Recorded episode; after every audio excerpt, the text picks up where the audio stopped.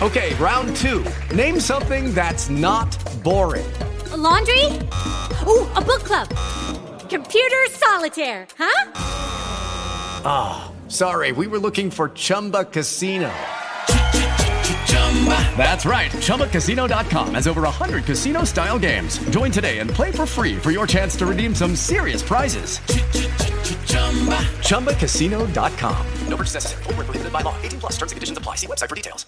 Lucky Land Casino asking people what's the weirdest place you've gotten lucky? Lucky? In line at the deli, I guess? Aha, in my dentist's office.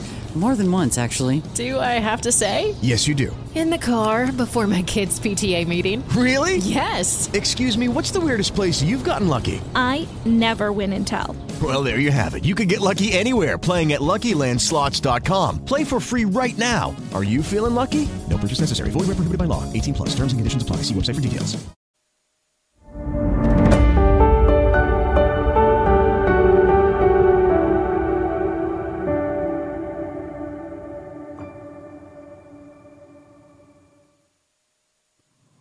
Parece evidente que los Garzón, Belarra, Montero y Compinches ya no dan miedo. La duda, a la vista del papelón que hacen a diario, es si los de Podemos generan más risa o más pena.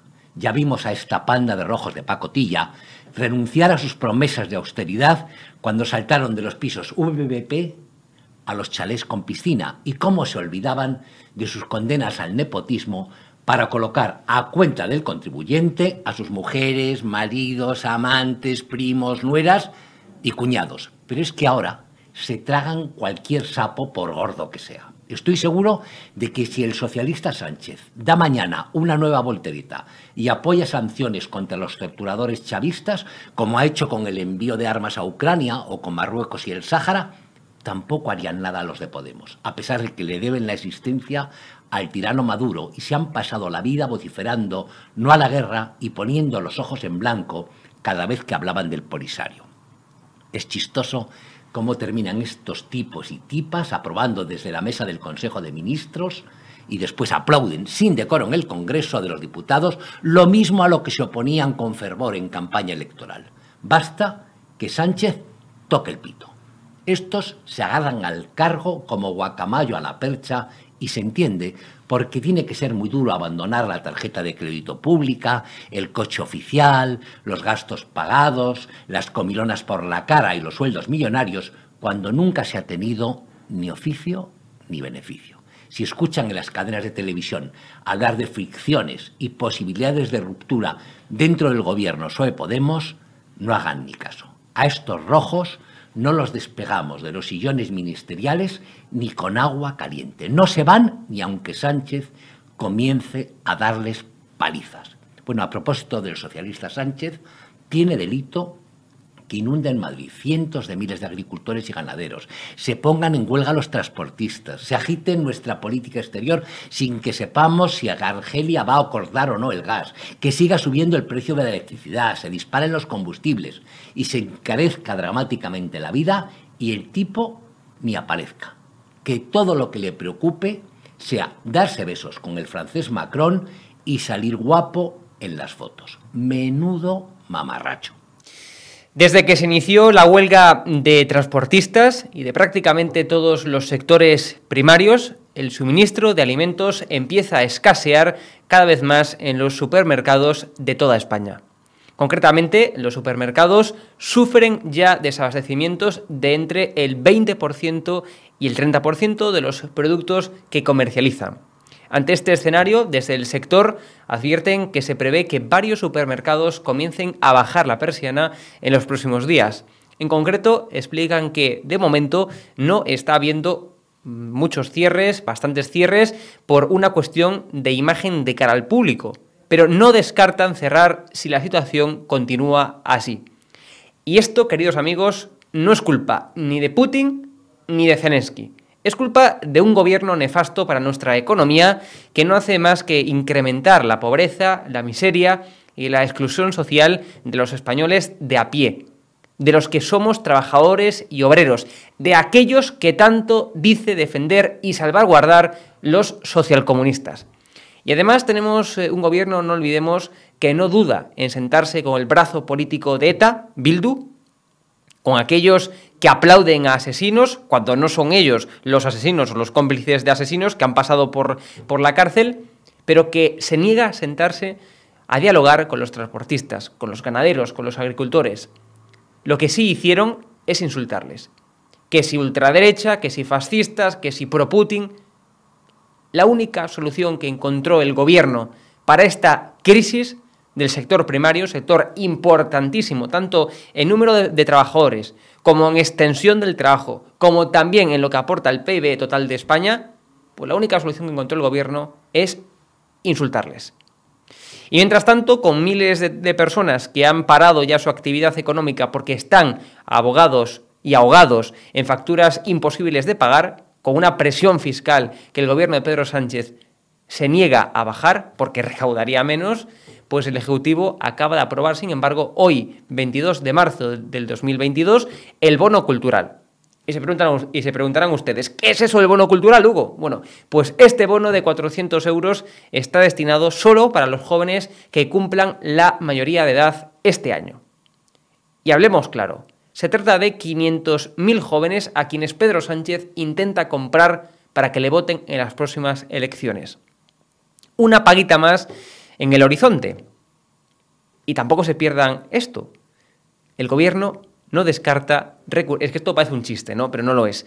El gobierno no descarta recurrir de nuevo al estado de alarma, a esos estados de alarma ilegales, ¿no? Ya saben que, eh, que aplicó el, gobierno. Bueno, pues no descarta acceder a ese estado de alarma, como ocurrió en la huelga de controladores aéreos, si el paro de los transportistas continúa y los suministros básicos no llegan a los ciudadanos. Es increíble. Es increíble que el presidente pues, pueda movilizar todos los recursos en beneficio del Estado, es decir, gastar más, gastar más dinero de todos los españoles, todo porque se niega a reunirse con el sector primario y solucionar el problema de raíz.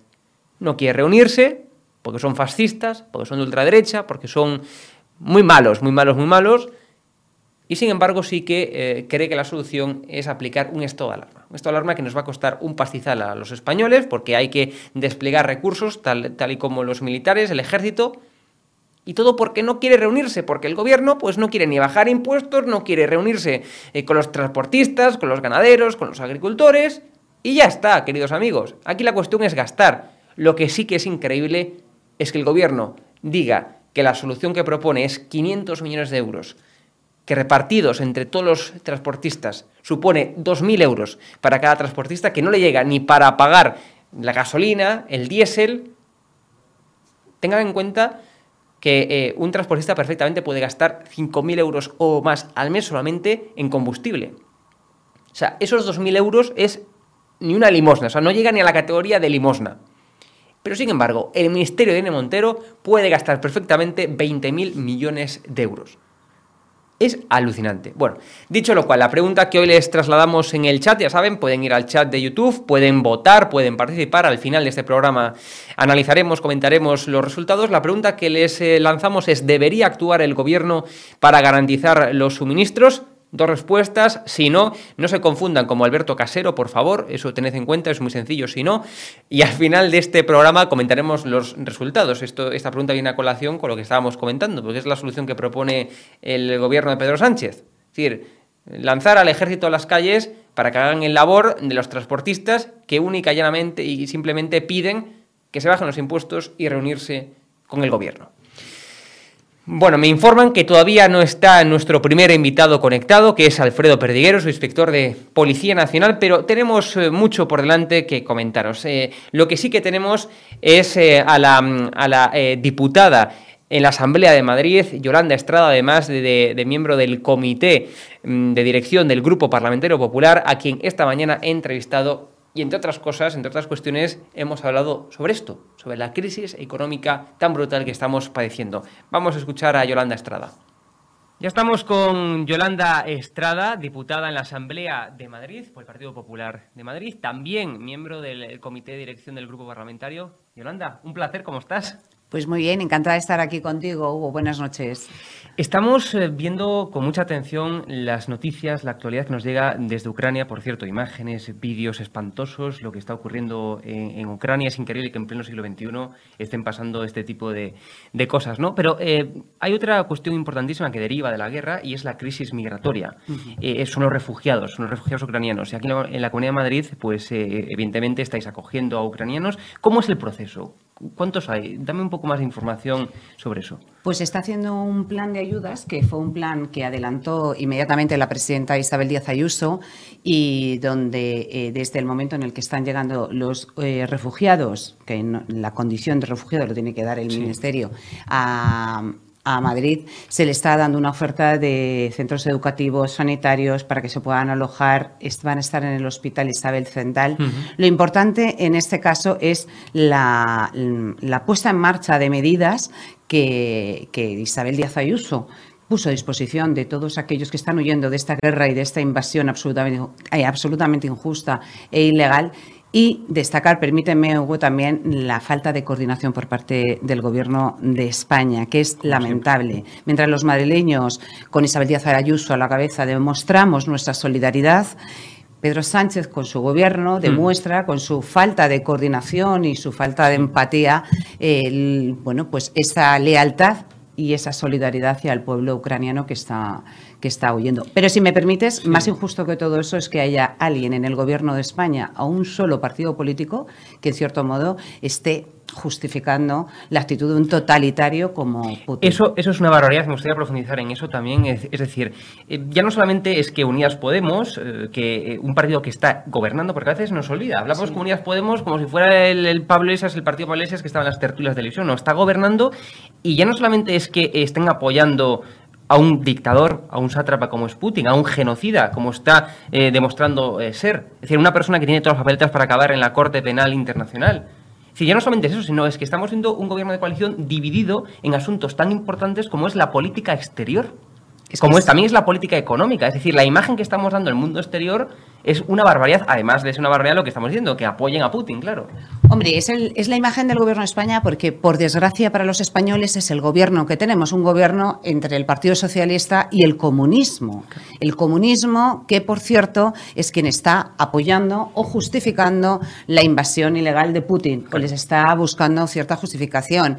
Esto es inmoral para todos los españoles, pero es indecente que un presidente como Pedro Sánchez se mantenga un día más en el gobierno con ministros comunistas. Sí, sí. Y eso es absolutamente indecente para que luego venga a hablarnos de paz o venga a hablarnos de, de la igualdad o que venga a hablarnos de derechos internacionales. No, señor Sánchez, si usted cree en todo eso, lo que tiene que hacer es cesar inmediatamente a sus ministros comunistas. Y es lo que tiene que hacer, porque al final, como has dicho tú, la política exterior es la que da o quita credibilidad a un país como España. Y posicionamiento, y claro, posicionamiento posicionamiento. exterior, Y- sí. y si ahora mismo España nos ven como nos ven, es precisamente porque hay un presidente del gobierno que se llama Pedro Sánchez que pacta con comunistas. Y hablando de ministros comunistas, espero, Yolanda, que tú pongas bien los huevos en la nevera como pide Alberto Garzón, ministerio de 60 millones de euros. Es decir, vídeos de cómo poner los huevos en la nevera, entre otros alimentos. Bueno, es que nos reímos por no llorar, Por no pero llorar. realmente eh, este ministro comunista lo que nos está demostrando es que nos tratan como si fuéramos idiotas.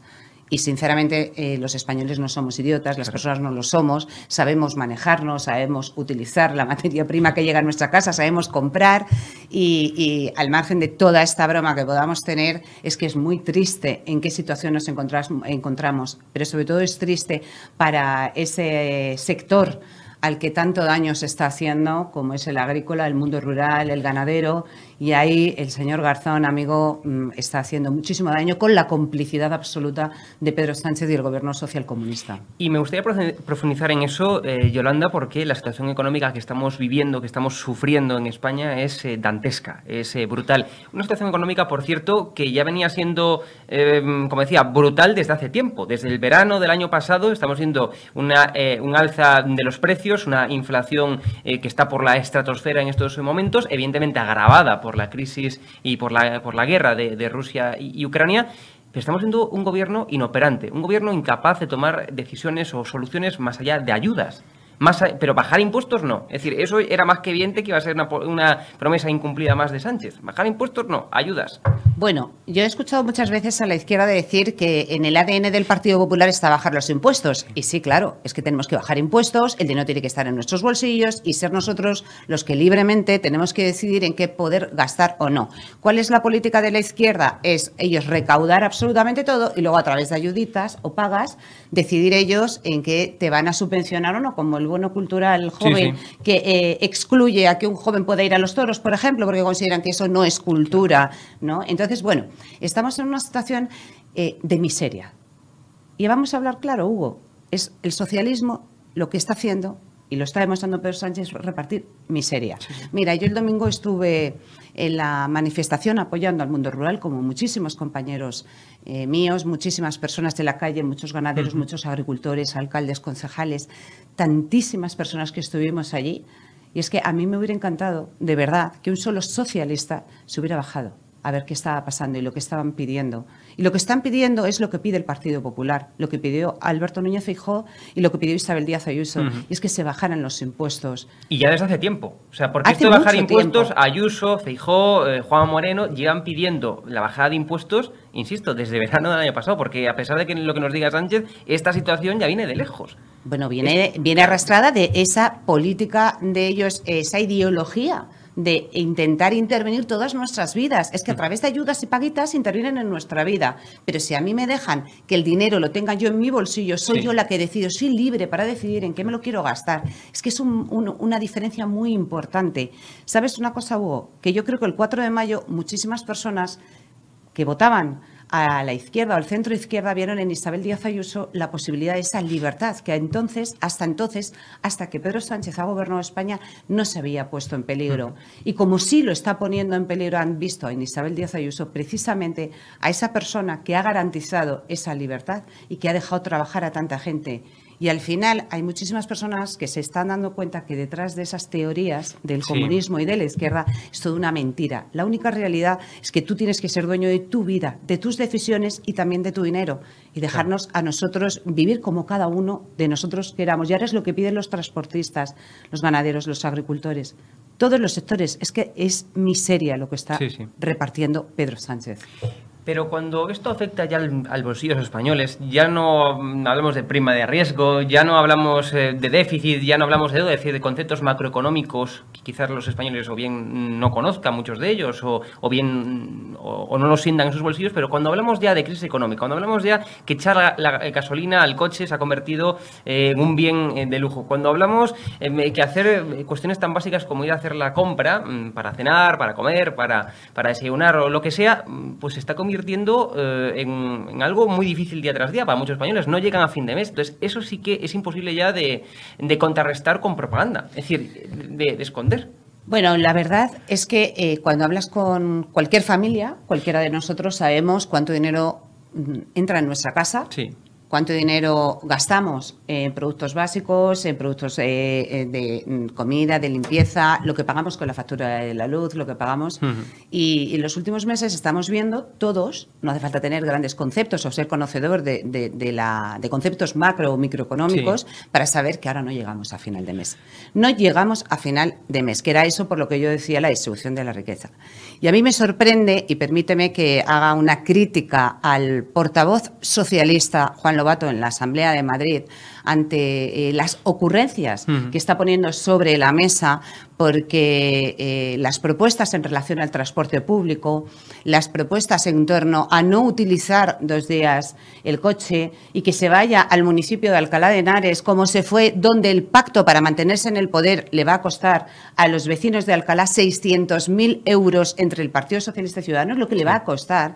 Yo digo que, dejen de, de decir tantas barbaridades, que, de- deje de tener tantas ocurrencias, pero si es que está la solución sobre la mesa, la ha puesto el Partido Popular, que el señor Lobato lo que tiene que hacer es decirle a Pedro Sánchez que baje los impuestos, como se lo ha pedido Isabel Díaz Ayuso y se lo ha pedido Alberto Núñez Feijóo.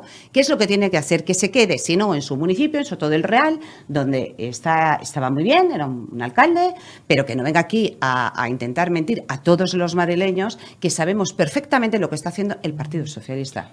Y además eh, que bajar eh, impuestos, eh, y esto es un consejo hasta para el gobierno, bajar impuestos es sinónimo de, de recaudar más, es decir, no hay más que ver el ejemplo de la Comunidad de Madrid. Aquí se han eliminado incluso impuestos propios, se han bajado todos los impuestos habidos y por haber, todos los posibles se han bajado, y sin embargo es la comunidad autónoma que más crece de toda España, es decir, que crece muy por encima de la media de España, es la comunidad autónoma con más empleo, es la comunidad autónoma donde hay una mayor inversión extranjera y es la comunidad autónoma también donde más se recauda. Pero es normal, nosotros llevamos, el Partido Popular lleva 17 años consecutivos bajando impuestos. Lo comentaba también el consejero de Economía y Hacienda cuando propuso la supresión ya de los tres últimos impuestos propios de Sí, la sí. comunidad, la bajada de, eh, del IRPF del tramo autonómico, la última bajada de impuestos también que se ha propuesto. Además, lo que estamos haciendo es proponer que eh, se la, la ley de, de defensa de la autonomía fiscal para que Pedro Sánchez no meta la mano en la Comunidad de Madrid, defendamos nuestra autonomía fiscal. Claro que está demostrado, está demostrado que cuanto más se bajan los impuestos, más se recauda. Claro. Se está demostrando en la Comunidad de Madrid en los últimos 20 años, se está demostrando en Andalucía. Con Juan en Moreno. Andalucía lo estaba diciendo eh, eh, Juanma Moreno hace apenas tres días, que se está recaudando muchísimo más que en 40 años Y, por del cierto, Partido Socialista. Pasó de estar Andalucía eh, abajo de todo en crecimiento, en PIB y, y demás, a ser una de las comunidades autónomas más punteras.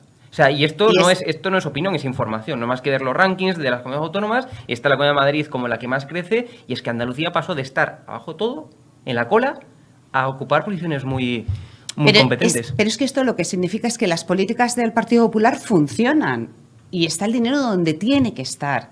Y vuelvo a repetir, podemos parecer muy pesados, eh, repetirlo, pero No, es que no, tiene pero- que estar en el bolsillo de los ciudadanos. Claro. Nosotros no miramos tampoco si uno vota al PP, vota al PSOE, vota. No miramos eso. Nosotros miramos que el dinero esté en el bolsillo de cada uno. Y la diferencia es que un gobierno de izquierdas, un gobierno social comunista, lo que mira es, te recoge el dinero y dice, y ahora te doy una, una, una paguita o te doy una ayuda si eres mío. Claro. Cuidado, que eso es lo que ha hecho el Partido Socialista en Andalucía y es lo que está haciendo el Partido Socialista aquí. Y es lo que está haciendo también, por desgracia, con los fondos europeos, que es para la recuperación de todos los españoles. Y eso es muy doloroso. Es, por eso te digo que creo que eh, ya va siendo hora que el Partido Socialista en el gobierno de España acabe, que se acabe esto, que, que dimita, que se marche y que consulte a los españoles qué es lo que queremos, porque estamos viviendo una situación dramática y cada día que pasa, cada día que retrasa cualquier decisión que afecta a nuestra vida, que afecta a nuestra vida, está perjudicando al país. Desde luego. Yolanda Estrada, un placer, muchas gracias por estar con nosotros, incluso aquí en Pes Digital, en el, en el estudio. Muchas gracias por, por desplazarte aquí. Muchísimas gracias a ti, Hugo, encantada. Encantado. Tenemos eh, mucha actualidad por delante que comentar mm, porque se ha descubierto una nueva nani de Elena Montero y de Pablo Iglesias. Ya no solamente es la alto cargo niñera eh, del Ministerio de Igualdad, sino que también hay una asesora de por medio que ha hecho labores de niñera. Como decía, mucha actualidad por delante. Lo vamos a comentar esto a continuación con eh, Teresa Gómez, con, periodista, con la periodista de, de OK Diario. Pero si nos vamos a la portada rápidamente de periodistadigital.com, ya saben, la página web de Periodista Digital, una herramienta informativa en la que día tras día os contamos la actualidad, tanto política, económica, de medios de comunicación, de deportes, todo lo podéis encontrar en periodistadigital.com. Hoy destacamos eh, pues, que Celia Villalobos salta contra Gonzalo Cortizo por su nefasto comentario en Todo es mentira. Pero si vienes de la SER, Vox además eh, destacamos, Vox saca a la luz la nueva trola de Yolanda Díaz y da un toque a la prensa subvencionada. También destacamos el pasado discriminatorio y machista de la mano derecha de Nena Montero que hunde la nueva propaganda de igualdad. Destacamos también que a Irene Montero se le atraganta el chupete. Revelan que también usó como niñera a la jefa de prensa de Podemos. En esta misma línea, eh, pues hablaremos a continuación, como decía, con Teresa Gómez, pero si nos vamos a la portada del diario El Mundo, destacan grandes empresas de alimentación, dan un ultimátum al gobierno y avisan, tendrán que parar. Destacan que Feijó plantea a Sánchez eh, que el ejército garantice el suministro de alimentos eh, eh, perecederos y medicinas. También destacan que el gobierno pide un voto de confianza mientras se rompe la unidad en la patronal de transporte. También si nos vamos a la portada del diario ABC, destacan las protestas del campo, la guerra y el Sáhara llevan la legislatura a un momento crítico. Veremos si ese momento crítico, por tanto, es eh, sinónimo, se traduce en adelanto electoral, en, en anticipar las elecciones. También destacan que el sector alimentario alerta de un colapso del suministro. Los taxistas y el resto de transporte de viajeros se manifestará este domingo por el alza del combustible. Si nos vamos a la portada de OK Diario, destacan Sánchez en las nubes 2.193 millones para una constelación de satélites tras dar solo 500 al transporte. Destacan también OK Diario que Sánchez no descarta otro estado de alarma para garantizar los suministros básicos si el paro Continúa y como decíamos, la escolta recadera revela al juez que Montero también usó como niñera a una asesora a sueldo de Podemos. Lo comentamos con Teresa Gómez. Ya estamos con Teresa Gómez, eh, periodista en OK Diario. Teresa, ¿cómo estás? ¿Qué tal, Hugo? Pues encantada de saludarte y de estar una vez más en vuestro programa. Tenemos eh, que hablar de Podemos, eh, Teresa, y tenemos que hablar de Elena González, eh, para que la gente no la conozca, es la ex escolta de Podemos, que más que escolta hacía labores, mm, bueno, pues particulares para, para Pablo Esias y para Irene Montero, pues precisamente es Elena González ha dicho que había una nani más que había una niñera más de Podemos y era una asesora de Irene Montero. No solamente había una nani alto cargo, había más nanis. Efectivamente, Hugo. Bueno, antes de nada me gustaría aclarar, porque muchas veces me dicen que sí, eh, que qué obsesión tengo con Podemos, ¿no? Que porque todos las, los artículos judiciales son sobre Podemos, pero es que yo creo que este es el partido más corrupto que tenemos en España y por eso tienen tantas causas judiciales, creo. De hecho, hay un ejemplo, hay un ejemplo de Podemos para todos los artículos del Código Penal, es decir, yo siempre lo digo, lo mejor que tienen los, los profesores de derecho en las facultades para poner ejemplos es irse a los casos de, Podemos, las cosas como son. Y por eso no es que yo me repita, yo soy periodista de, tribunales, pero bueno, son los que más delitos han cometido. Y hoy justo ha declarado con respecto al, caso Niñera, el famoso caso Niñera, pues la que fue escolta de Irene Montero, a la que Irene Montero utilizó eh, como recadera y chofer de la familia cuando su labor era de escolta. Esta eh, chica, Elena González, ha sido citada a declarar hasta en tres ocasiones. Eh, hasta ahora, hasta la tercera ocasión en la, que ha sido la que ha sido citada a declarar, no ha acudido al, al, juzgado por varias razones. A mí me dicen fuentes internas de, Podemos que es que estaba presionada, que desde dentro de Podemos eh, presionaron a, su abogado y que quien le presionó fue el famoso Enrique Santiago, secretario, secretario de Estado, que presionó a su abogada que estaba bajo sus órdenes y por eso el miedo de esta, de esta testigo a declarar ante el juez. Ya en esta última declaración el juez le dijo que o iba a declarar o eh, sería arrestada, ¿no? Porque cualquier ciudadano que nos llamen como testigos a declarar, estamos en la obligación de hacerlo. Pues ha ido a declarar. Yo pensaba que, que no iba a contar nada por esa presión que me dicen que, que, que ha estado recibiendo hasta el momento, pero creo que, que, ella se ha sentido bastante liberada, según me cuentan fuentes presentes en el interrogatorio, y que ha dicho todo lo que sabía y que de hecho ha desvelado algo que no sabíamos hasta el momento. Y ojo, esto es muy importante, porque lo que ella ha desvelado es que no solamente, bueno, dice que, que en la época en la que se utilizaba Teresa Arevalo como niñera, ella ya no trabajaba como escolta, por lo tanto no era testigo, pero que sí que era testigo de cómo se utilizaba a otra asesora de Podemos, a la eh, pareja de Rafael eh, Mayorá, Gara Santana, eh, que estaba a, sueldo de Podemos, era jefa de prensa de Irene Montero y ella misma cuenta que, que, bueno, que ella era testigo de cómo utilizaban a esta, a esta persona para cuidar a los niños de Irene Montero, a los dos eh, mayores que nacieron, que nacieron prematuros. Mañana desvelaremos mucho más detalles de esta declaración en, OK Diario y esta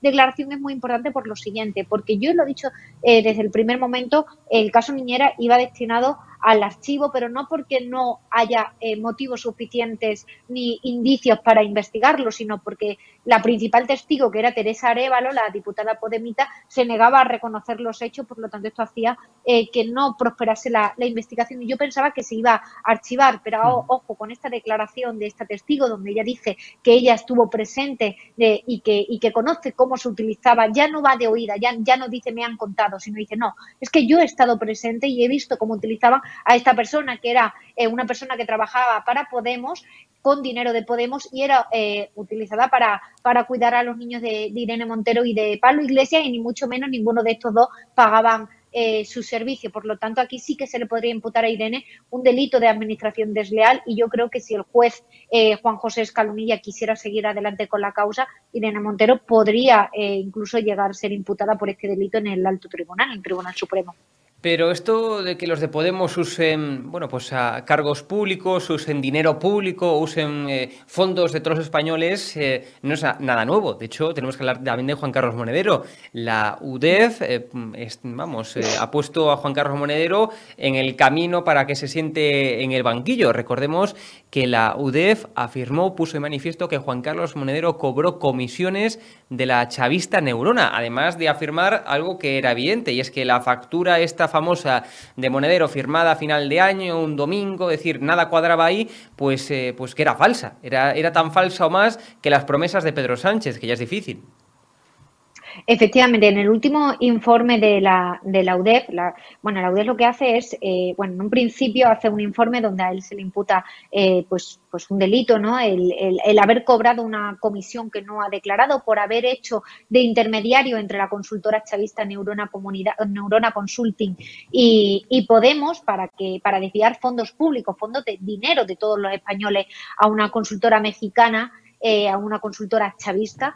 Eh, pues este dinero, 26.200 euros, que, que, que, se hizo a través de una factura FEI y, y, que salta por una alerta del CEPLAC, eh, lo, que, lo que hace Monedero cuando le imputan y cuando le citan a declarar es supuestamente entregar una serie de pruebas que lo que él considera pruebas para justificar que él no realizó una labor de intermediario, sino que realizó unos servicios para, para esta consultora y que por eso cobró este dinero. Bueno, pues la UDEJ ha ido analizando todas estas supuestas pruebas que, que, Monedero ha aportado y ha ido desmontando una por una. Por ejemplo, él decía, no, es que yo he ido a México a realizar un servicio de consultoría. Claro, el servicio de consultoría al final es muy abstracto, es muy extraño. ¿Cómo se puede demostrar que has hecho un servicio de consultoría? Entonces, siempre cuando quieren justificar un trabajo que no ha existido, suelen utilizar o suelen eh, hablar de servicio de consultoría. Entonces, eh, presenta unos billetes en los que dice, unos billetes de avión, en los que dice que, bueno, que, él ha viajado para,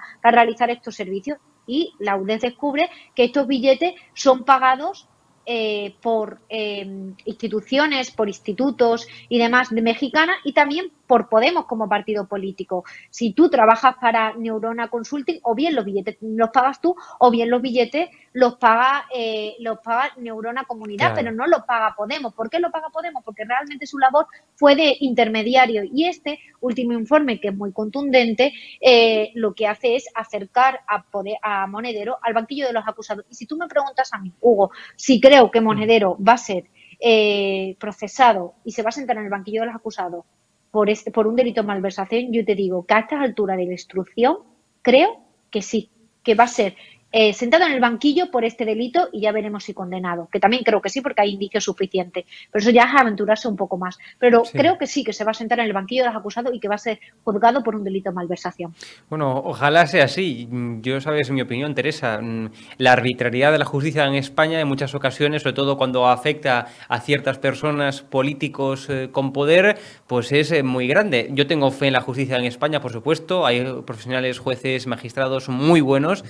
Pero en ciertas cuestiones, eh, sobre todo cuando purula por ahí la Fiscalía de Dolores Delgado, eh, la Abogacía del Estado y ciertas, y ciertas instituciones eh, controladas por el, el, gobierno y que afecta al gobierno, mm, ya desconfío más. Pero en, este, pero en este caso concreto, mira, tenemos que tener en cuenta que, en España tenemos una figura que a mí me parece esencial, teniendo en cuenta que la, fiscalía está en manos de quien está, ¿no? que en este caso es del gobierno. Y tenemos la figura de la acusación popular. Entonces, por mucho que la, que la fiscalía eh, pida el archivo de, una causa, la acusación popular en esta causa que la ejerce el partido político Vox y que la, ejercen otras acusaciones populares, como pueden ser Proleje, que es una asociación de, de juristas, han pedido que se siga investigando. Y el juez eh, pues en consonancia con las acusaciones populares, ha decidido seguir investigando. Y a esta altura de la investigación, donde la investigación creo que culminará en los próximos meses, creo, y, ya lo veremos en los próximos meses si me equivoco, que no se va a archivar y que, que se va a llevar a juicio. Ojalá sea así, Teresa. Vamos a hablar. Por lo menos el eh, tema de neurona, ojo, ¿eh? Yo no te estoy hablando del caso niñera ni, ni otros casos, el tema de neurona. Claro, quedó, quedó claro, Teresa. Vamos a hablar también de Alberto Casero, del, del, como lo denomináis en, en Diario, porque el Supremo eh, imputará, podrá ser imputado Alberto Casero por malversación, además de por prevaricación. Cuéntanos.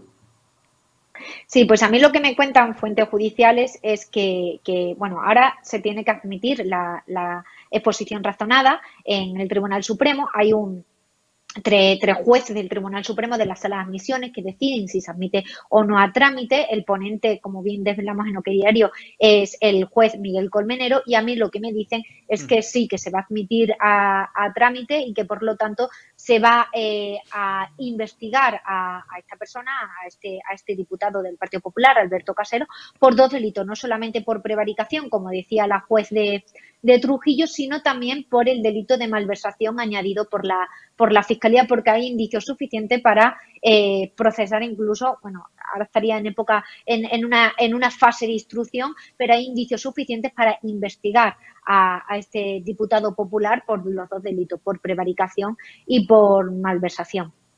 Bueno, esperemos que no se líe en el, en el juicio, que, no diga malversación, prevaricación, si no, no sé, se podrá hacer un lío. Bueno, da igual. Teresa, muchas gracias como siempre por estar aquí con nosotros en Vest Digital, por eh, comentarnos sus últimas eh, publicaciones eh, y exclusivas.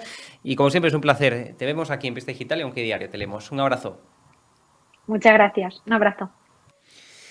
Y nuestro siguiente invitado para hablar, entre otras cosas, de la histórica manifestación, bueno, de las históricas en plural manifestaciones eh, que hemos vivido en los últimos días, tenemos con nosotros a Alfredo Perdiguero, al subinspector de la Policía Nacional y colaborador habitual de este canal. Alfredo, discúlpame por la espera, pero hicimos ahí unos cambios de escaleta. Gracias por la espera. Alfredo, ¿cómo estás? No te preocupes, un placer como siempre. Em, Alfredo, Cifran algunos en 500.000 las personas asistentes a esa manifestación eh, convocada por el sector del campo para exigir una actuación rápida, contundente y cuanto antes por parte de un gobierno que no se atreve o que no quiere reunirse con el sector primario, con un sector importantísimo económico de España. Claro, eh, esta primavera del descontento, como podemos denominar, está también causando problemas de seguridad, que entiendo que, los, que vosotros los policías estáis ya mm, viendo cómo tajar, ¿no? Así es, yo estuve el domingo en esa manifestación, Hugo, y te puedo asegurar que había muchísima gente. Yo fui a ver yo soy cazador, así lo digo, y tengo que decir que los colectivos de cazadores pues están un poco jeringuillados porque los medios de comunicación parece que solamente han tocado ganaderos y agricultores y han, descartado la caza. Entonces, bueno, yo te digo que en, primer lugar eh, dar un respaldarazo y que muchas, eh, muchos de los asistentes venían por las federaciones eh, respectivas autonómicas de caza y, en lo que estuve. digo, y entonces iba, iba adelante atrás, te puedo asegurar que había muchísima gente. Pero mira, a lo que tú dices, Hugo, a mí me yo, bueno, yo me, eh, eh, me quedo muy sorprendido, me quedo muy indignado cuando veo cómo está España ahora mismo, cómo hmm. está todo el mundo, el sector primario, ganaderos, taxistas, transportistas, la metalurgia, astilleros, es decir, y siguen sin dar ninguna solución. Es decir, ellos se, se enrocan en que el viernes será el momento de inflexión en el cual dirán sus medidas. El viernes. Vemos en Europa y además sabes, Hugo, que siempre se, enrocan en él en que eh, Europa no les va a dejar, que Europa no les deja bajar, que Europa no es... Y mira, yo te, voy a decir, porque me hace mucha gracia, he puesto esta mañana, ya que dices tú siempre muchas veces de Twitter, em, los ingresos por recaudación tributaria en 2021, ¿vale? Se incrementaron un 15%. Y los ingresos por hidrocarburos se incrementaron un 80%, Hugo, ¿vale? Esto en 2021. Por tanto, no me cuenten milongas. Y yo lo que he puesto es que piensan que somos tontos. Leche, que es que no hace falta ser político ni política. Simplemente sentido común, aunque sea el menos común de los sentidos. Por tanto, si eso ha incrementado así, si el 54% de los impuestos de hidrocarburos eh, son, perdón, si el 54% de, los, de lo que se recauda con hidrocarburos es eh, impuestos, ¿por qué motivo estamos así? Es decir, vemos que van, me parece un nuevo 10 días ya de los transportistas seguimos, siguen sin estos tan sociales, tan sindicales, tan tan, siguen sin convocar a plataforma, que es la que ha convocado los paros y ha conseguido ayer que tres eh, grandes eh, eh, sectoriales del transporte se, suman, se sumen con 50.000 camiones más a la protesta. Pero, ¿realmente esto es negociar? ¿Realmente estos políticos saben lo que están y saben en lo que están? ¿realmente aquellos que han convocado la manifestación y que dicen todos ellos que son autónomos, que pagan religiosamente sus eh, impuestos y que no llegan a final de mes porque evidentemente eh, ganan, trabajan para, para, pagar, para pagar, y por tanto que prefieren tener el camión parado y por tanto no salir. Ahora vemos cómo ya faltan suministros, la leche está tirándose, los pescadores han sumado también al paro. Ya vemos que no, que no hay, no hay, eh, hay empresas que han dicho que tienen que cerrar porque no llega, no les llegan suministros. Y sin embargo vemos cómo se siguen enrocando en que esta gente del domingo son de extrema derecha, de ultraderecha, y mira, Hugo, qué vergüenza, qué vergüenza que a toda esa gente trabajadora del campo, agricultores, que trabajan de sol a sol con el lomo, partirse el lomo para poder sacar adelante, eh, para poder sacar adelante un, sueldo, un salario o, sacar adelante a su familia, ¿vale? Y que vemos cómo les, califican como tal. Qué pena y qué vergüenza que califiquen de extrema derecha a los ganaderos que vemos que eh, no llegan, que no ganan y que por desgracia tienen que pagar mucho más de lo que pagaban hace un año. Y que luego Hugo, esto hmm. según dicen eh, los sociólogos, tiene efectos colaterales. Es decir, a esta gente que le califican de ultraderecha, ahora dice, ahora por mis narices, voto a la derecha. O sea que eso es un efecto boomerang contra ellos mismos. Y aún así siguen enrocándose en que esto es la extrema derecha. Pues mire, no tienen ni idea. No tienen ni idea. Y te diré, Hugo, no había ni un socialista el domingo en la, en la manifestación. Digo que fui para adelante y para atrás mucho rato. No había ni un socialista. ¿Esto es realmente escuchar la voz del pueblo? ¿Esto es realmente escuchar la voz del campo de los agricultores o de los cazadores, de los ganaderos? ¿Esto realmente es tener constancia eh, de los problemas que tiene esta gente? Como tú dices, el sector primario y que si no tenemos, no tenemos para el resto de los españoles alimentarnos y vivir y salir adelante. Pues, ¿qué quieres que te diga, Hugo? A mí me indigna mucho, me da mucha vergüenza y mucha pena que estos socialistas sean tan extremistas para según qué cosa o para según qué, interés. Pero es que, Alfredo, es que los transportistas, los ganaderos, los agricultores eh, no son etarras de Bildu. Si fueran etarras de Bildu, entonces el gobierno sí que se reuniría con ellos a la primera de cambio. Es decir, no dudaría ni un segundo, ni una milésima de segundo en reunirse con esta gente. Pero claro, pero que son españoles de a pie, son obreros, son trabajadores, son pequeños y medianos empresarios, son autónomos, son españoles que se pasan largas y largas horas en el campo dentro de un camión. No son etarras de Bildu, Alfredo. Por eso he dicho, son trabajadores. Tú, has dicho trabajadores. Y te puedo asegurar, siempre he dicho, Hugo, que un agricultor, eh, porque conozco a mucha gente, ya digo, ya ves que soy de Burgos y bueno, pues conozco a mucha gente así, se parte el lomo por estar día a día, por sacar adelante, que dependen del agua, dependen de la lluvia, dependen de tal, dependen de... para poder sacar adelante esa cosecha, para que luego sea o no sea, o saquen lo que saquen o dejen de sacar. Porque mira, Hugo, a mí me hace gracia cuando vemos puntualmente cómo... Eh, que es que, es que sentido común, es que no hace falta, no hace falta ser muy, muy espabilado o muy listo para, para, decir o, dejar hacer, ¿vale? Mira, eh, el pienso en enero costaba 265 euros, ahora 400 euros, ¿vale? La ternera en el campo se la vendían a 4, o sea, la compran a los, a los ganaderos a 4,48 y en el supermercado cuesta 16,85. Son datos de, la fuente de los técnicos del COAG, eh, que no me lo estoy inventando, ¿vale? Y los agricultores, el precio en origen 0,16 euros, eran las naranjas. El coste de producción 0,21 euros y el precio en destino 1,56. Pero oiga, que hagan lo que hagan, esto está mal, que esto está muy mal. Entonces, escuchen a la gente. Mira, Hugo, lo he dicho aquí muchas veces que el político debía pisar la calle. El político debe ser, eh, debe pisar la calle, debe escuchar a los ciudadanos, debe escuchar, a, en este caso, agricultores, ganaderos. Y vemos cómo todos estos días está todo el mundo en todas las televisiones poniendo testimonios de, todos los sectores eh, primarios de, España. Es decir, ya no transportistas, sino, como tú has dicho, agricultores, ganaderos, cazadores. Eh, cazadores no, porque para que les pica. Eh, y, ahora pescadores, ahora del, metal. Ahora hoy Danone ha dicho que va a cerrar todas las plantas que no, no, tiene, no, tiene, no tienen leche para hacer yogures ni agua, por tanto lo tiene que cerrar. es decir, España entera ahora mismo está casi casi colapsada y sin embargo vemos como siguen en su enroque de la extrema derecha. Hmm. Pues mira, eh, Hugo, eh, aquí desde luego en democracia lo que vale es meter el, voto en la urna y elegir y decir lo que quieres, es cierto. Pero si tú calificas a la gente porque no te viene bien, tú calificas a la gente porque no te parece bien eh, lo que piden o lo que dicen, ahí tienes. Decían, yo puse hace unos días, hace 10 días, que por qué no se hablaba de la, del paro general, generalizado hmm. en, la, en, los transportistas hace 10 días. y evidentemente sabes que decía, no, es que no hay, es que no, lo respaldan, es que van a ser minoritarios, es que van a ser... Estamos en lo que estamos 10 días después. Y no han sido capaces, no han sido capaces de proponer o de decir. Ayer se enrocan con que los 500 millones de euros eh, para la gasolina. Cuando ves que le dicen que les van a, reducir a 2 céntimos el, litro de gasolina cuando les han subido 40 o 80 céntimos el litro de gasolina. Y, encima le están diciendo que con eso tienen que, que tienen que, que, apechugar y que eso es un buen acuerdo pues mire, eh, mira, Hugo, yo tengo muy claro que yo digo, yo siempre digo que duraría de político un cuarto de hora. Con estos pases yo creo que duraría diez minutos, vamos. Sí, sí, yo, vamos, yo creo que menos incluso.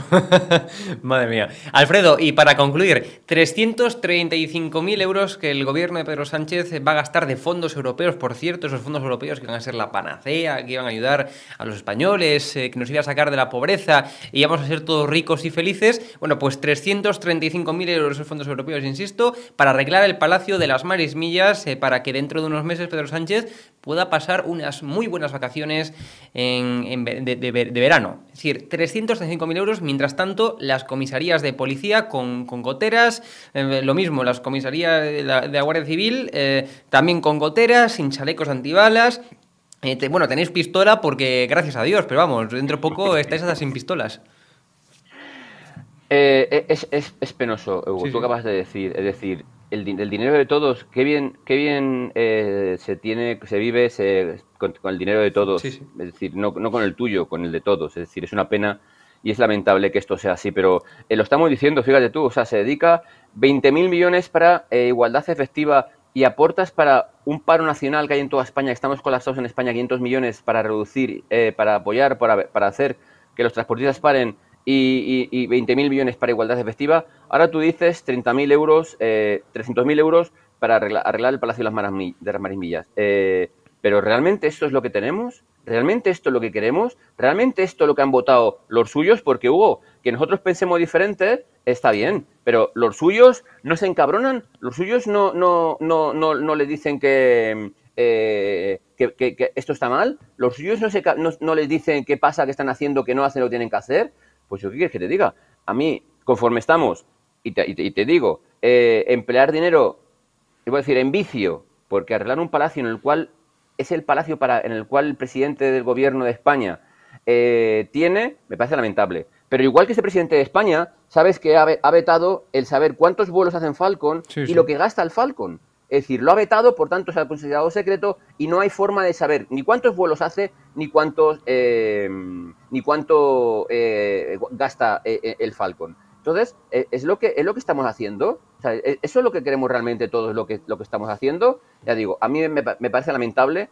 Veremos a ver cómo acaba esto, porque sabes que también, bueno, pues con el tema del Sáhara hay, hay, hay, una crisis importante dentro del gobierno. Veremos a ver cómo acaba el, el tema veremos a ver porque sabes que, bueno, todas las aguas eh, tenemos eh, eh, metales nobles como el litio y demás, en el cual, bueno, pues se consideran allí. Pero bueno, yo digo que yo tengo muy claro qué es lo que, es lo que dice. Te, recuerdo que el, el, ayer, antes de ayer, Bruselas recordó que fue Sánchez el que descartó el dinero de la Unión Europea para la conexión de gas a Francia. ¿vale? Fue Sánchez el que descartó los fondos europeos de la Unión Europea para hacer esta, esta, ¿Qué te apuestas, Hugo, a que se inventan una excusa para justificar este rechazo, esta renuncia al tema? Pues estoy completamente seguro que lo va a hacer. no, me, cabe la menor duda, Alfredo. Lo tengo claro. Es que, qué barbaridad todo. Qué barbaridad. Alfredo Periguero, un placer como siempre tenerte aquí en la segunda dosis de Periodista Digital. Un fuerte abrazo, amigo. Otro fuerte de vuelta. Gracias, Hugo, a ti. Buenas noches. Y a continuación tenemos eh, una entrevista muy interesante con el periodista de investigación Alejandro Entrambas Aguas, que entre otras eh, cuestiones eh, hablamos del Centro Nacional de Inteligencia, más conocido, bueno, o anteriormente conocido, mejor dicho, como CESIT. Em, es una institución muy desconocida por los españoles, una institución muy secreta, pero hoy vamos a desvelar Mm, junto a Alejandro entre aguas, pues eh, muchas cuestiones interesantes. También vamos a hablar de ese spot, de ese vídeo promocional inédito. Nunca antes en la historia mm, de España eh, democrática habíamos visto eh, un spot publicitario del servicio secreto del Centro Nacional de, de Inteligencia. Con lo cual, una entrevista muy interesante para desvelar una institución tan importante, tan necesaria y que tan buen servicio hace España como es el Centro Nacional de Inteligencia. Vamos a verlo. Ya tengo el placer de estar una vez más con Alejandro Entrambasaguas, periodista de investigación en OK Diario. Alejandro, ¿cómo estás? ¿Qué tal, Hugo? ¿Cómo estáis? Hoy vamos a hablar mm, de algo bastante desconocido en España, de una institución muy desconocida, y es el CNI, el Centro Nacional de Inteligencia, anteriormente conocido como CSIT. Alejandro, tú que lo conoces, ¿cuál es su trabajo? ¿De qué se encarga? Bueno, pues por resumirlo de una manera muy concreta, el Centro Nacional de Inteligencia, que son los servicios secretos españoles, tienen una misión muy concreta y muy simple, al menos en su anunciado, que es darle al gobierno elementos de juicio para que el gobierno pueda tomar decisiones correctas en el ámbito de, la seguridad. Como digo, el CNI es el Servicio Secreto Español, es, mm, pero como dice un antiguo director del centro, el CNI es más servicio que secreto. ¿Esto qué es lo que quiere decir? Que obviamente es una institución que, dada la delicadez y la sensibilidad de su trabajo tiene que mantener en secreto sus métodos, la identidad de sus agentes, pero que el resto es servicio, es servicio a España y servicio a los españoles, insisto, siempre a las órdenes del gobierno. Y el CNI no es una institución que investigue lo que quiera y a quien quiera. El CNI es una institución que cada año, a comienzos de cada año, recibe del gobierno un documento que se llama Directiva de Inteligencia y en ese papel el gobierno le indica al CNI cuáles son los temas sobre los que requiere inteligencia. Y a partir de ahí, el Centro Nacional de Inteligencia sale a la calle para obtener información y transformarla en inteligencia para facilitársela al gobierno. Y yo creo que también es importante que la gente conozca que el Centro Nacional de Inteligencia siempre opera dentro de la ley. Hay una ley orgánica que regula esta organización, esta institución tan importante en España y que dentro del Tribunal Supremo hay un juez adscrito al Centro Nacional de Inteligencia que autoriza todas y cada una de las operaciones del servicio secreto. El otro día, Alejandro, eh, publicaste en exclusiva algo que nos sorprendió a todos y es un spot publicitario, podemos decir, un spot para mm, dar a conocer el trabajo del Centro Nacional de Inteligencia y es algo inédito en España. Nunca había visto eh, un spot ni tampoco se había visto publicidad del, CNI eh, en España, insisto, algo inédito que tú publicaste. Hombre, vamos a ver, yo creo que esto es algo inédito por lo que dice Hugo, porque es la primera vez que ocurre. Hmm. Desde que el Centro Nacional de Inteligencia nació en el año 2002, eh, no se había hecho ningún spot ni ningún anuncio de televisión como el que hemos publicado en OK Diario. Un vídeo que elabora y publica el Centro Nacional de Inteligencia eh, por dos motivos. Yo creo que el principal motivo es para reivindicar su trabajo. ¿no? De hecho, una de las frases más destacadas es nuestro trabajo es clave para la toma de, de decisiones. Y luego, hombre, yo no creo que sea casualidad que el CNI haya hecho público esto eh, en este momento, ¿no? El vídeo se hace público hace unas semanas, en el momento en el que nos encontramos, en el momento en el que Rusia invade Ucrania, ¿no? Yo creo que es un momento clave, nunca mejor dicho, ¿no? Y como digo, es un vídeo en el que el Centro Nacional de Inteligencia reivindica su importancia y, en fin, eh, lo importante que es em, su trabajo. ¿no? En el vídeo em, eh, es muy curioso porque además tiene detalles, eh, como digo, bastante llamativos, ¿no? que son pequeños guiños hacia los propios trabajadores del CNI. ¿no? Por ejemplo, una de las escenas se graba en el centro del barrio madrileño de Chamberí, en la glorieta de Bilbao, y de fondo se ve un kiosco que pone KGB 007 KGB son los servicios secretos rusos y 007, todo, todos conocemos la, referencia cinematográfica. ¿no? Eh, KGB 007 es kiosco Glorieta de Bilbao número 7, pero para que veáis Qué este tipo de detalles ¿no? tan curiosos. Y otro de los detalles es la aparición en una de las mesillas de, noche de, bueno, pues de la gente que, supuestamente aparece y protagoniza ese vídeo, de una novela que se llama El alma de los espías, que es de una persona que se llama Pablo Zarrabeitia, que es el seudónimo de un agente actualmente activo. Es un vídeo que puede ver cualquiera en el que, en fin, se aprecia a una mujer, es una actriz, obviamente, que hace el papel de un agente del CNI, posiblemente un agente operativo de la unidad de inteligencia humana, en el que se ve como, eh, pues en fin, es una señora normal y corriente, es una imagen muy alejada eh, de, la imagen que puede tener cualquiera de, un espía. De James Bond, no es James Bond. De, las películas, y efectivamente. Y es una madre de familia que compatibiliza su papel de madre de familia, nunca mejor dicho, con el de agente secreto. Y se ve cómo sale a la calle, se reúne con fuentes, tiene reuniones, en fin, yo invito a la gente a que lo vea. Y de fondo hay una voz en off que explica en qué consiste el trabajo del CNI. Y hay una frase que a mí me llama poderosamente la atención porque resume muy bien el espíritu del trabajo del centro, que es nuestro éxito es la normalidad. Yo creo que el Centro Nacional de Inteligencia es una institución muy rica, aproximadamente son 3.500 personas las que trabajan ahí dentro, son agentes del CNI. Eh, en números redondos, el 70% es personas de la sociedad civil y el 30% restantes personas que proceden de las Fuerzas Armadas y de, los de las Fuerzas y Cuerpos de Seguridad del Estado. Y digo que es una institución muy rica porque eh, en ella trabajan eh, personas de prácticamente todo el arco universitario, de todas las carreras. Hay dentistas, hay biólogos, en fin, todo lo que la gente se puede imaginar. Y además es una organización que trabaja en decenas de idiomas. ¿no?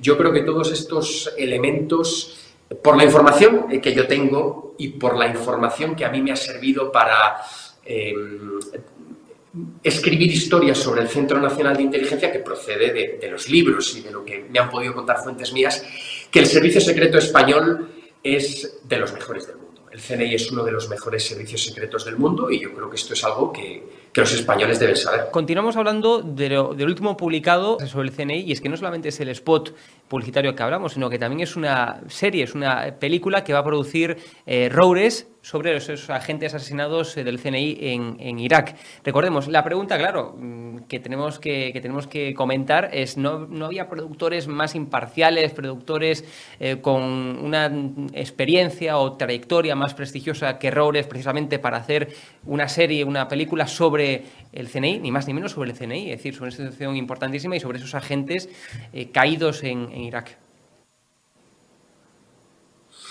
Bueno, pues yo obviamente desconozco si había o no más candidatos a productores hmm. eh, para hacerse cargo de esta serie, ¿no? Eh, lo que sí que es evidente es que, en fin, eh, Jaume Raures es un productor televisivo claramente con una ideología política clara, es independentista catalán y, en fin, esto, por la información que yo tengo, puede preocupar, preocupa, de hecho, dentro del Centro Nacional de Inteligencia a la hora de saber cuál va a ser el enfoque de esa serie, ¿no? Precisamente porque la tragedia en la que murieron asesinados ocho agentes del CNI en el año 2003 en Irak es algo eh, muy recordado en el, en el CNI. Los compañeros, los compañeros caídos en Irak son lo más sagrado que hay en el centro, según me dice la gente que trabaja dentro, ¿no? Son los héroes del CNI.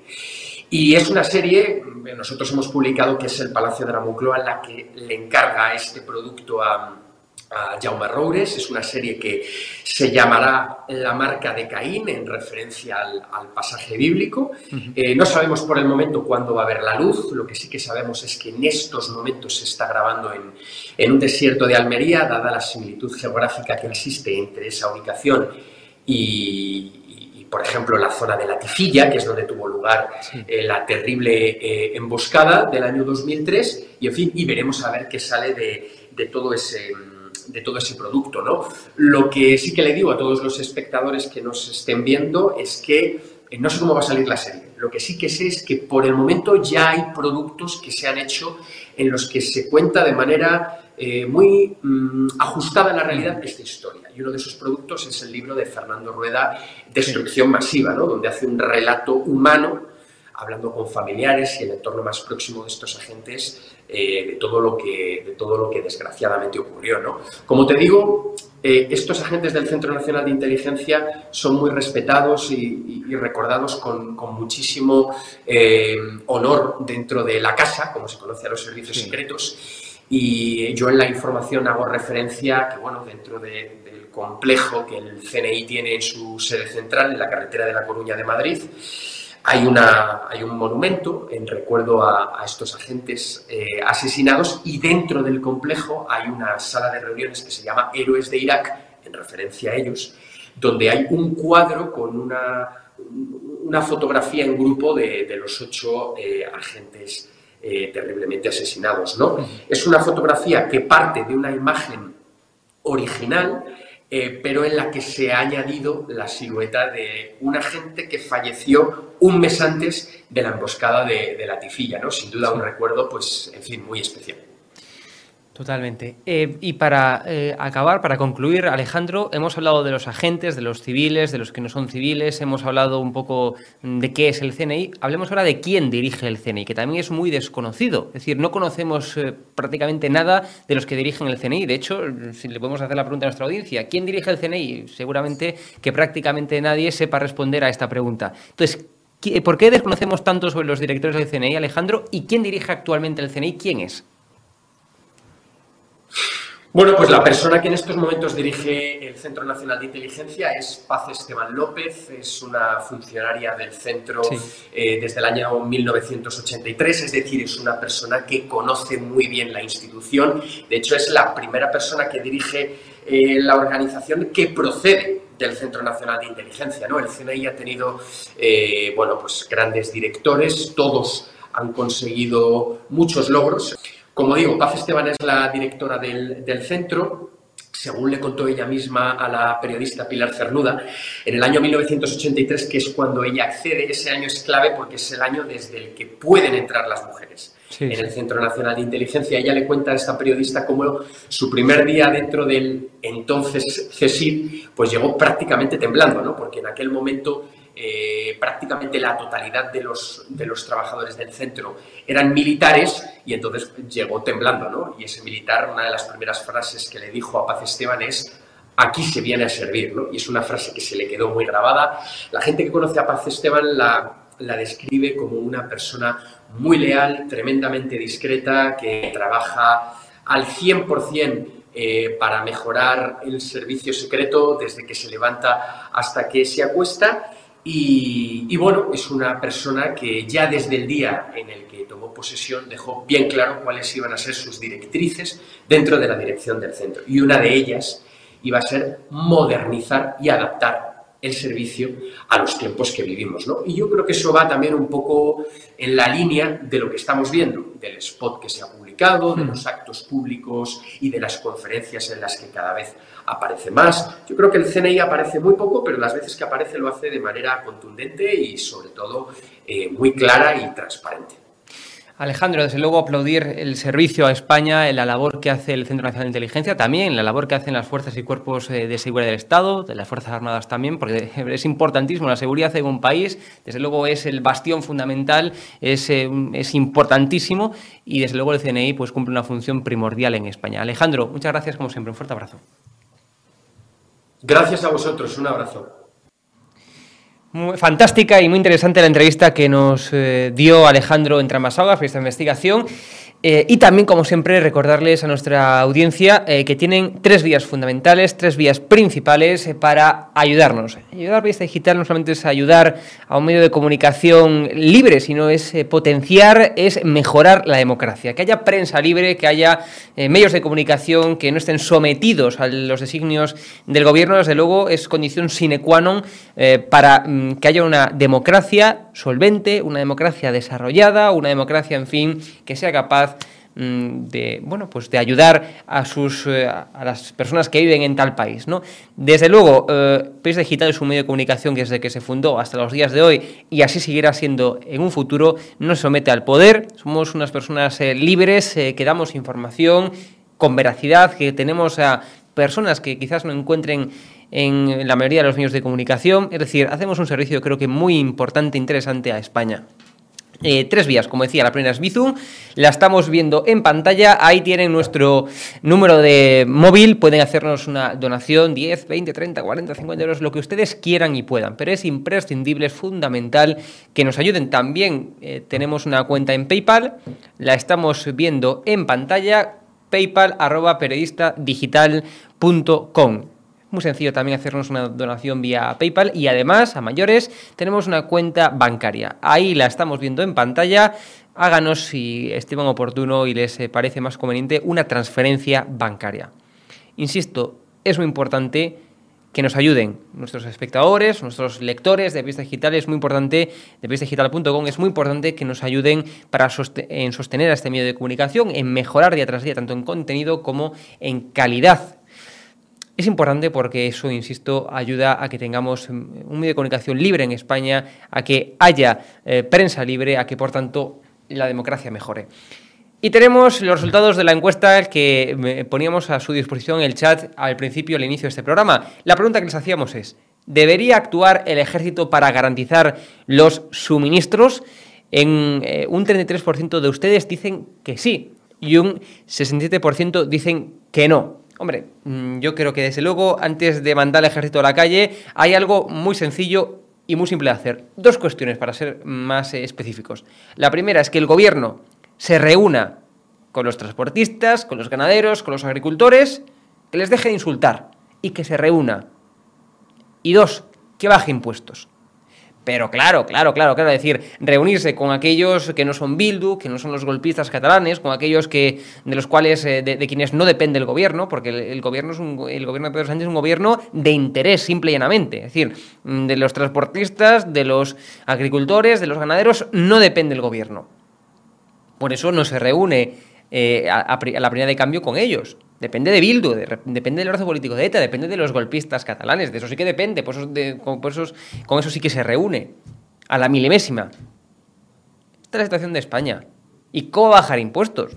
Es que baja impuestos, claro, luego a ver quién paga los 20.000 millones de Montero, los 1.200 asesores, a ver quién paga, bueno, pues eh, esos 335.000 euros para arreglar el Palacio de las Marisviñas para que Pedro Sánchez pueda aposentar su santísimo culo en las vacaciones de verano. Es es que hay que pagar las cosas, queridos amigos, es que, claro, esto no, esto no cae del cielo el dinero, como dice el hermano tonto de Alberto Garzón, Eduardo Garzón, que dice que sigue, es seguidor de la teoría monetaria moderna, ¿no?, económica, y dice que aunque se imprima dinero no existe inflación. Pero, pero es que en la vida real no funciona así, el dinero no se imprime. Hombre, se imprime evidentemente, pero eso no es la solución. Es lo que hay, queridos amigos. Pero antes de despedirnos, para acabar con buen pie de programa, vamos a ver eh, pues una intervención de Jorge Buxadé de Vox poniendo entre las cuerdas a Yolanda Díaz. Ustedes han votado en contra de la ley de la cadena alimentaria. Por lo tanto, Finalizada la votación de las enmiendas parciales y también finalizada la votación de las enmiendas transaccionales, solo nos queda votación del, texto del proyecto de ley, tal y como resulta del informe de la ponencia, y, en su caso, con la incorporación al mismo de las enmiendas aprobadas en la presente sesión. Por tanto, lo que vamos a votar es el texto final con las enmiendas incorporadas. Comienza la votación. Nueve votos a favor, un voto en contra, pero 14, votos, 14 abstenciones, por lo tanto, queda aprobada el proyecto de ley.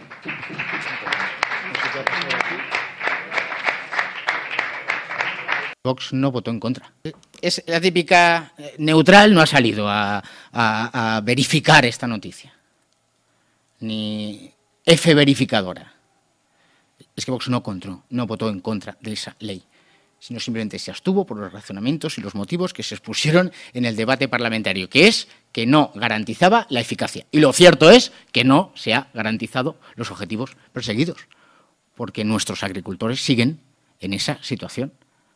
Porque lo que no se puede es matar moscas a cañonazos, porque hay que ir al origen y a la fuente.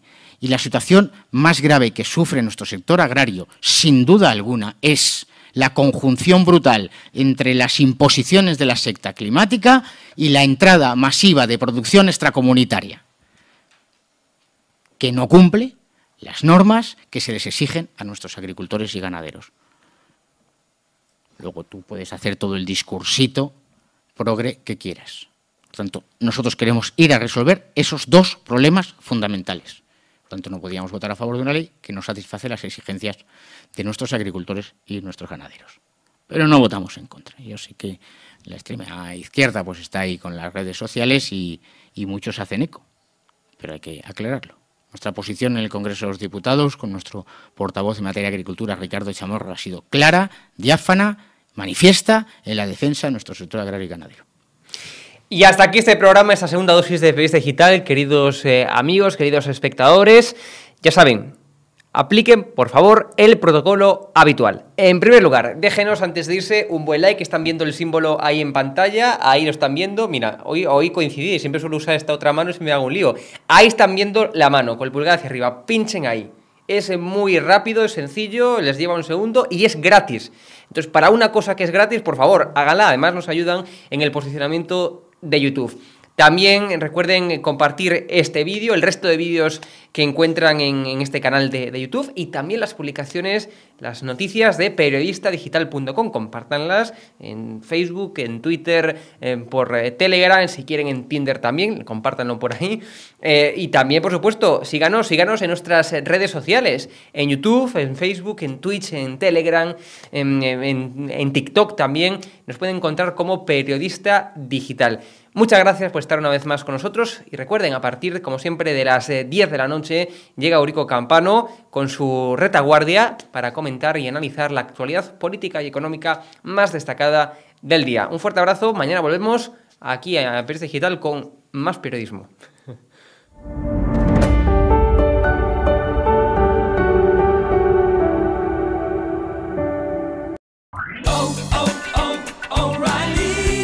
¿Necesitas ayuda? En O'Reilly Auto Parts te ayudamos. ¿Necesitas algún consejo? Te aconsejamos. Nuestros profesionales en autopartes están siempre disponibles para ayudarte a encontrar lo que necesites. Excelente servicio al cliente es solo una de las ventajas que ofrece O'Reilly Auto Parts. Los profesionales en autopartes. Oh, oh, oh, O'Reilly Auto Parts.